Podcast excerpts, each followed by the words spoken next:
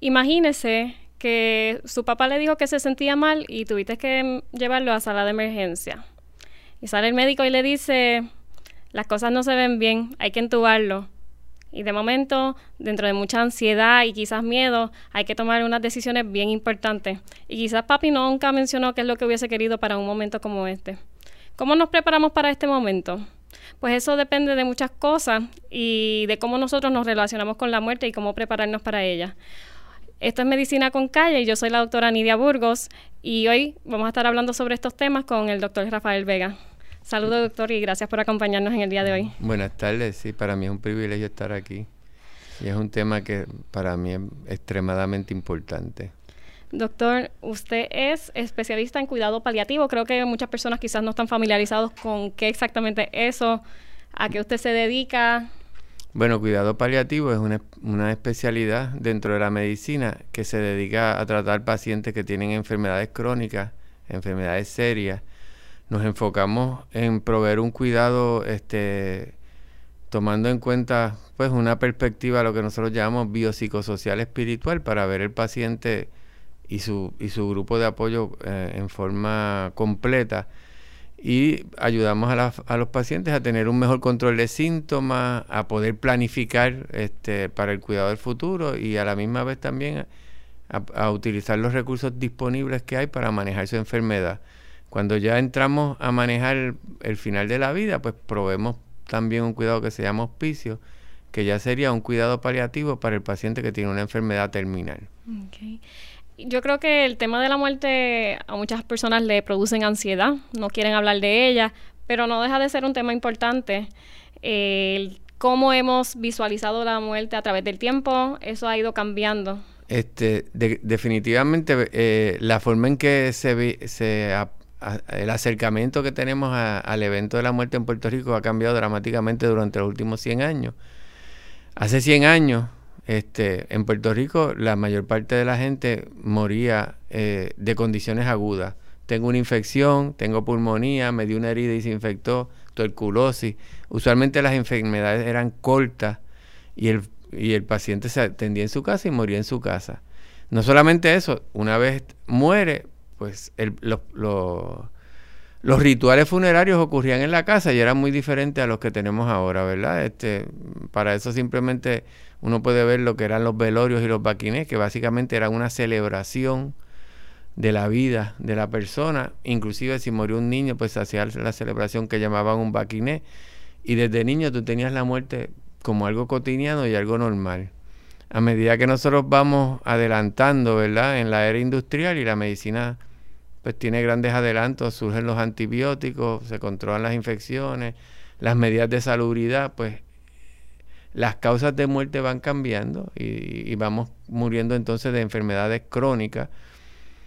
Y la visión de la medicina y de la sociedad hacia la muerte va cambiando al punto que llegamos a un punto de verlo, de la medicina declararle una guerra sin cuartel a la muerte y institucionalizar a la muerte. Así que en vez de morir en nuestras casas, morimos en, principalmente en instituciones. El 75% de las personas en Estados Unidos mueren en hospitales o en, nursing homes.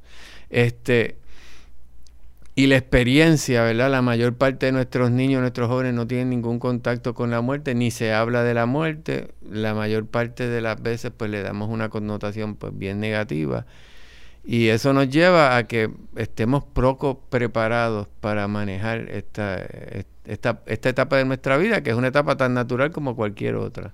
Sí, que entonces ese proceso de ver a alguien, ¿verdad? En sus últimos días quizás se queda aislado en el hospital, quizás los niños no pueden ir por restricciones de edades y entonces ese proceso como que queda un poquito ajeno. quedamos ajenos y no tenemos experiencia manejando esa etapa de la vida. Interesantemente, probablemente, pues muchos de nuestros familiares acaban muriendo en intensivo, muchos de nuestros familiares acaban eh, muriendo conectados a, muchos eh, equipos para sostener la vida. Y es algo, pues, es algo contradictorio en el sentido de que tal vez un, intensivo es el mejor lugar para tu ir cuando tú tienes una condición bien seria, una enfermedad crítica, pero que puede curarse o mejorar, pero probablemente es el peor sitio para ir a morir, ¿verdad? Porque el intensivo no está diseñado para que la gente muera ahí, sino para mantenerte vivo.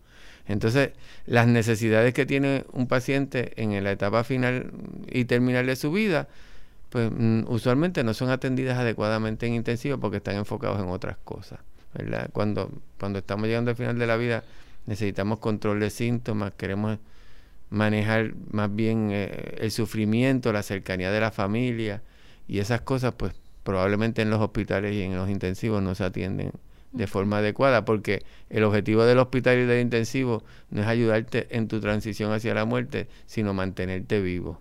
Y cuando hacemos eso, nos convertimos contradictoriamente tal vez en una fuente, en la, en la fuente principal de sufrimiento de nuestros pacientes. El sistema de salud y los médicos nos convertimos en una fuente de sufrimiento en vez de una fuente de alivio.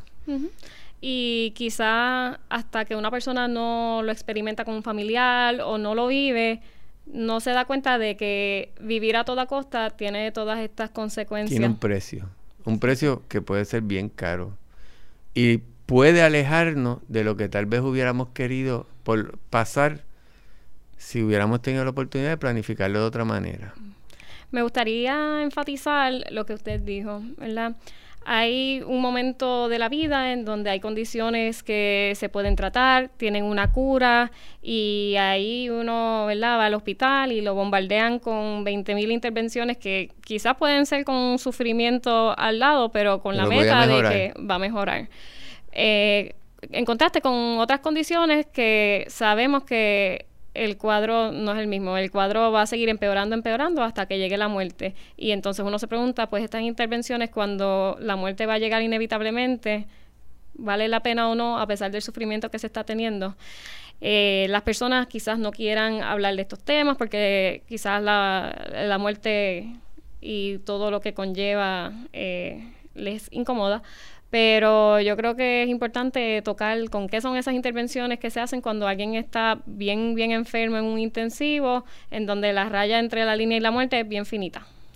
Bueno, este, interesantemente, pues algunas de las intervenciones que nosotros utilizamos para mantener eh, un, paciente que está críticamente enfermo vivo van desde reanimación cardíaca, lo que nos llaman RCP o resucitación cardiopulmonar, ¿verdad? Que son medidas para tratar de reactivar el corazón este, cuando, sea, cuando el corazón se ha detenido y eso implica, pues, lo que compresiones en el pecho, probablemente descargas eléctricas para tratar de reanimar el corazón, ventilaciones asistidas, ¿verdad? Que van desde medidas no invasivas para mantener la respiración hasta medidas invasivas que incluye poner un tubo al pulmón y una máquina que respire por uno, medidas de alimentación artificial, ¿verdad? Que pueden ser muy útiles cuando yo tengo algo que se va a mejorar, pero cuando ya yo estoy irremediablemente entrando en proceso de muerte, pues todas estas cosas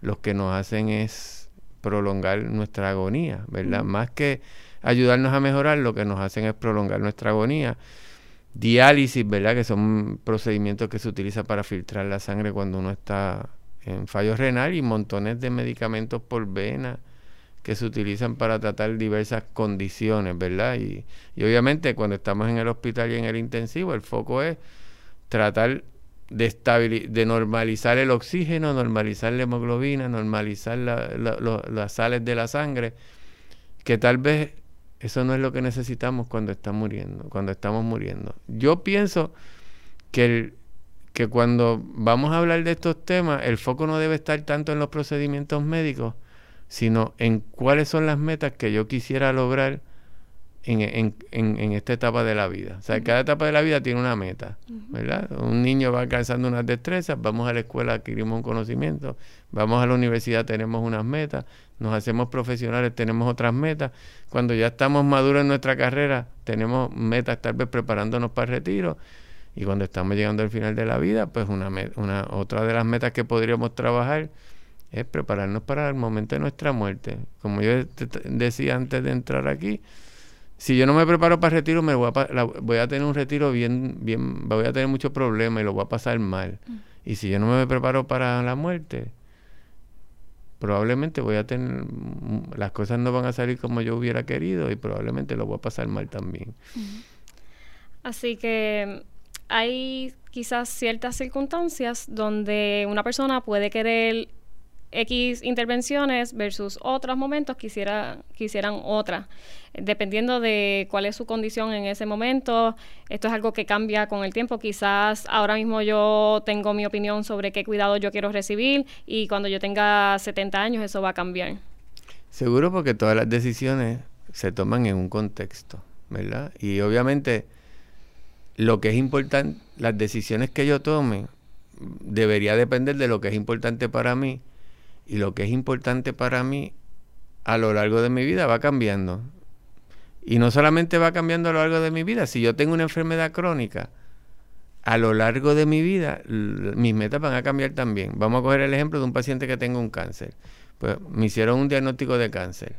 Y puede ser que, pues, que en los inicios, vamos a poner un ejemplo, el cáncer tenga, pues pensemos que tiene tratamiento y que sea curable pues mi meta en ese momento es, mira, yo quiero batallar con este cáncer y quiero recibir todos los tratamientos que me puedan dar para curarme de este cáncer y mantenerme vivo para poder tolerar esos tratamientos, para curarme del cáncer.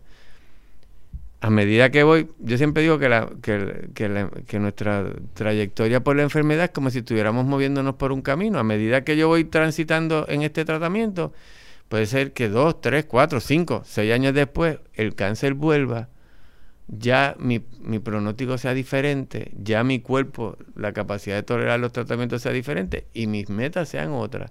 Podrían ser, mira, yo, si me queda un tiempo limitado de vida, en vez de estar metido en el hospital dejando el, este, la vida en, múltiples tratamientos, pues yo quisiera pasarlo tranquilo en mi casa con mi familia y sufrir menos. Y, y eso lo que te demuestra es cómo la, no es que una decisión esté bien y la otra esté mal, es que cada decisión depende del contexto y de lo que es importante para cada persona, pues lo que es importante para cada persona es diferente. ¿verdad? Sí, yo recuerdo una vez eh, un paciente que tuve que tenía enfermedad de, del hígado bien severa. Y los pacientes que tienen enfermedad del hígado bien severa pueden estar bien un momento y de momento estar bien enfermos y, y ¿verdad? Estar en camino hacia la muerte. Y este paciente llegó el momento que ayer estaba hablando de lo más normal y al otro día ya estaba soñoliento, no podía tomar esas decisiones y nunca las dejó mencionadas. Pero su hija sí sabía qué es lo que era su filosofía de vida y que él hubiese querido. Me dijo, mira, papi sufrió mucho con su hermano, porque él murió en el intensivo, atado muchas máquinas y la filosofía de papi de vida era que yo quiero rumbear y bailar. En el momento que ya yo no puedo hacer eso, yo no quiero hacer nada muy extraordinario para continuar viviendo. Así que, ¿qué es calidad de vida? ¿Qué cosas son importantes? ¿Cuáles son las metas de cada persona? Van a estar influyendo en las decisiones que las personas toman. Y es importante que la única forma de uno saber qué es lo calidad de vida para ti, es que lo exprese, ¿verdad? Obviamente, si yo no hablo de esto, nadie se va a enterar de lo que es importante para mí. Y, y, y si mucha gente dice, no, yo, lo, yo dejo eso para después y lo hablo después. Pero la realidad es que cuando nosotros transitamos la vida con una enfermedad crónica, no es raro y lo más común es que cuando estamos bien enfermos, nuestra capacidad para tomar decisiones y para discernir se va perdiendo y si lo dejo para muy tarde, no, en ese momento crítico ya yo no voy a tener la capacidad para tomar decisiones. Y las decisiones siempre se van a tomar y si tú no las tomaste o si yo no las tomé, pues alguien las va a tomar por mí, ¿verdad? Este, porque no tomar decisiones no es una opción. Si yo no tomo ninguna decisión, pues estoy decidiendo que alguien las va a tomar por mí al final. Y probablemente si no hemos trabajado esto adecuadamente, las decisiones que se tomen en mi nombre tal vez sean diferentes a las que yo hubiera tomado si yo hubiera mantenido el control. Este, la otra cosa que yo trato de transmitirle también es que las decisiones que yo tomo cuando no estoy en momentos de crisis, yo siempre pienso que una buena, una buena práctica es no decidir nada en momentos de crisis, porque cuando yo tomo decisiones en un momento en que yo estoy tranquilo, calmado, que no estoy presionado, que lo puedo consultar con los seres que son importantes para mí, probablemente mi familia, gente que, este, que, que yo conozco y confío, pues esas decisiones van a representar mis valores de una manera más cercana que si la tomo en crisis, producto del miedo, de la desesperación, o la toma otra persona por mí, un familiar, en medio de una crisis. Yo digo, mira, es mejor tomar la decisión en tu casa tomándote café con galletitas, hablando con tu familia, que a las 3 de la mañana en una sala de emergencia o en una ambulancia, ¿verdad? Y eso es lo que pasa si, si lo dejamos para lo último. Y las decisiones siempre se van a tomar. Alguien las va a tomar. O las tomamos de una forma o las tomamos de la otra. Y muchas veces no se considera hasta ese momento en donde están en las emergencias, en un ambiente ajetreado. Quizás la explicación de que le dijeron que era el CPR, que era la intubación fue bien breve, o quizás te explicaron bien detalladamente, pero estabas tan ansioso que ni pudiste procesar qué era lo que te estaban diciendo. Y usualmente esos eventos están este, marcados por emociones fuertes y como parte de la naturaleza humana, cuando las emociones están alteradas y fuertes, yo digo que la parte del cerebro que razona se, apaga. Y entonces las decisiones se toman basadas en la, respuesta emocional y no en, en, el razonamiento que yo hubiera tenido si, si hubiera estado más calmado al momento de tomar las decisiones. Inclusive mi capacidad para entender lo que los médicos me están explicando va a ser muy distinta si tengo emociones fuertes, porque cuando hay emociones fuertes envueltas, uno no ni siquiera puede escuchar bien y entender bien lo que le están diciendo. Así que lo mejor es tomar esto, estas decisiones de antemano antes de una crisis y cuando las puedo tomar en una forma serena. Y lo interesante es que estas enfermedades crónicas nos dan un tiempo para poder hablar de todo esto. O sea, muchas de estas enfermedades las vamos a tener por meses, años tal vez, antes de llegar el momento del final de la vida. Y, no, y esa ventana es, una, es un momento precioso para uno poder este, hablar de esto y, poder decidir. Mm. Entonces, suponiendo que a alguien le llega el momento en donde necesita decidir sobre estas decisiones, la persona quizás ya no está a su capacidad por alguna demencia o está tan enfermo que no puede decidir, y entonces a quién le toca decidir, ¿verdad? Hay una, eh, un orden, a quién le toca. Bien, este, una de las cosas que toda, toda persona tiene es la potestad de nombrar la persona que uno quiere que decida por uno. ¿Verdad? Hay un documento que se llama Un poder para el cuidado de la salud, donde yo, yo nombro un mandatario que tome las decisiones por mí. Yo siempre digo, eso es una decisión bien importante, ¿verdad? Porque uno, si va a escoger una persona que tome las decisiones por uno, debe ser una persona que te conozca, debe ser una persona que te conozca bien y sepa cuáles son tus valores, tus preferencias, cuáles son, cuáles son este las cosas que son importantes para ti, ¿verdad? Porque si tú nombras al hijo tuyo que está en Alaska, que no te ha visto hace 30 años, porque es tu hijo, probablemente él venga aquí y decida otra cosa a la que tú decidirías.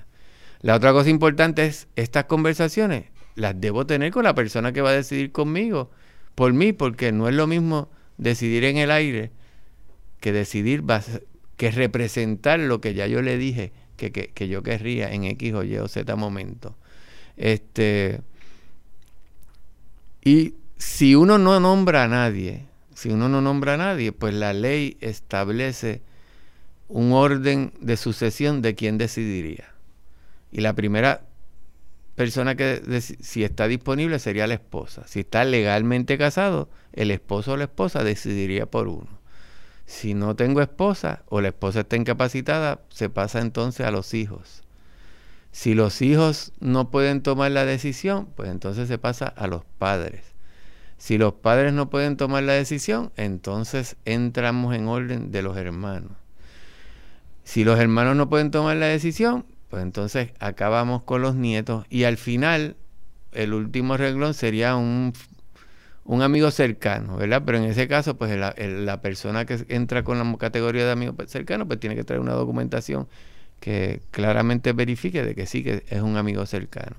Ahora, el problema aquí es que si yo tengo 10 hermanos, todos están al mismo nivel y entonces para el, para el, para el sistema de salud se hace a veces complicado porque si tú tienes 10 hermanos y tengo que poner a 10, 10 hermanos que probablemente tienen valores, ideas diferentes, de acuerdo y probablemente algunos de ellos ni siquiera han hablado contigo hace, hace un tiempo y no saben cuáles son tus valores, pues nos corremos el riesgo de que entonces o se haga bien difícil tomar las decisiones o se tomen decisiones que sean diferentes a las que yo hubiera querido. Mm. Por eso es tan importante el, poder nombrar eh, a la persona y seleccionarla adecuadamente, porque se supone que esa persona decida por, por lo que tú querrías y no por lo que la persona querría, y eso es a veces algo que no es fácil de lograr. porque a veces hay otros factores, quizá esa, ese hijo que le toca decidir estuvo muchos años afuera y a lo mejor se siente culpable por no estar en esos últimos momentos con su papá y decide diferente a quizás cuál hubiese sido la filosofía del paciente. Eso es así, por eso es tan importante escoger bien eso. Escogerlo bien. Pero, eh, obviamente, como le digo, si uno, tú puedes decidir escogerlo tú, o que la ley la escoja por ti. y entonces estás dejando, o sea, que, que siempre es mejor uno escoger a la persona que uno piensa que va a responder por uno. Yo quería tocar de nuevo en las intervenciones que mencionamos ahorita, el CPR, la intubación. El CPR en particular, ¿verdad? Las representan comúnmente en las películas. Eh, usualmente es una escena breve de mucho estrés y de repente pues la persona recupera el pulso y todo está bien cuando la realidad es un poquito más dramática. Este, obviamente, desgraciadamente, pues el, el ¿cómo es? la referencia que tiene la mayor parte de la gente de lo que es la resucitación cardiopulmonar es las películas y allí todo el mundo, casi todo el mundo se salva, ¿verdad? Y obviamente pues se presenta como de pronto te dan resucitación pulmonar y, y sale, casi todo el mundo sale andando del hospital. La realidad es bien diferente, ¿verdad? Este, eh, los resultados de la resucitación cardiopulmonar, en general, las que se dan en el hospital, solamente el 17% sale del hospital y sobrevive. Y esto estamos hablando de la población de adultos general en un hospital general. Si la, si la persona tiene una edad más avanzada y la mayor parte de las resucitaciones, por lo menos que, se hacen en el hospital nuestro, tienen casi 80 años y tienen más de dos o tres enfermedades crónicas, el éxito de una reanimación cardíaca es menos de 10%, o sea, es mucho menos. Y el porciento de esos pacientes que se logran eh, reanimar el corazón, que logran salir caminando del hospital, pues es mucho menos y hay un porciento bien alto que termina vivo, pero dependiendo enormemente de ayuda, inclusive de aparatos y de medidas bien invasivas para poderlo mantener vivo, porque logramos reanimar el corazón, pero todos los otros sistemas sufren. Así que eso es un factor importante cuando uno toma esas decisiones de tener una idea clara de cuáles son los desenlaces de estas intervenciones. Este, lo mismo con un ventilador mecánico, ¿verdad? Una persona joven que tiene una pulmonía, lo ponemos en un ventilador y a los dos o tres días lo vamos a sacar recuperado. Pero si tú tienes fallo cardíaco severo, enfermedad pulmonar severa o un cáncer terminal, probablemente el ponerte en uno de esos tipos de tratamientos te va a, condenar a pasar tus últimos días en un hospital y conectado a ese, a ese equipo. Si, si tu meta es otra, pues probablemente ese tipo de tratamiento no te va a ayudar a, cumplir tu meta. Yo creo que este tema no se toca suficientemente. Quizás las personas lo echan hacia un lado, pero con este episodio yo lo que quiero es que la gente se sienta a discutirlo cuando están comiendo con sus familiares. Yo a esta edad joven ya mis familiares saben todo lo que yo quiero para estos momentos en mi vida por el ámbito ¿verdad? de trabajar en un sistema de salud, pero aquellas personas que quizás están más ajenas día a día en un hospital y las intervenciones que se hacen, pues quizás eh, definitivamente eh, no lo piensan mucho. Así que yo lo que quiero es exhortar a todo el mundo que hable de estos temas con su familia, que no le tengan miedo a la muerte, porque aunque ya sea con uno mismo o con, o con un familiar cercano, el momento en donde todos vamos a fallecer, pues va a llegar. Así que mm, eso es todo por el episodio de hoy. Esto es Medicina con Calle y gracias por escuchar.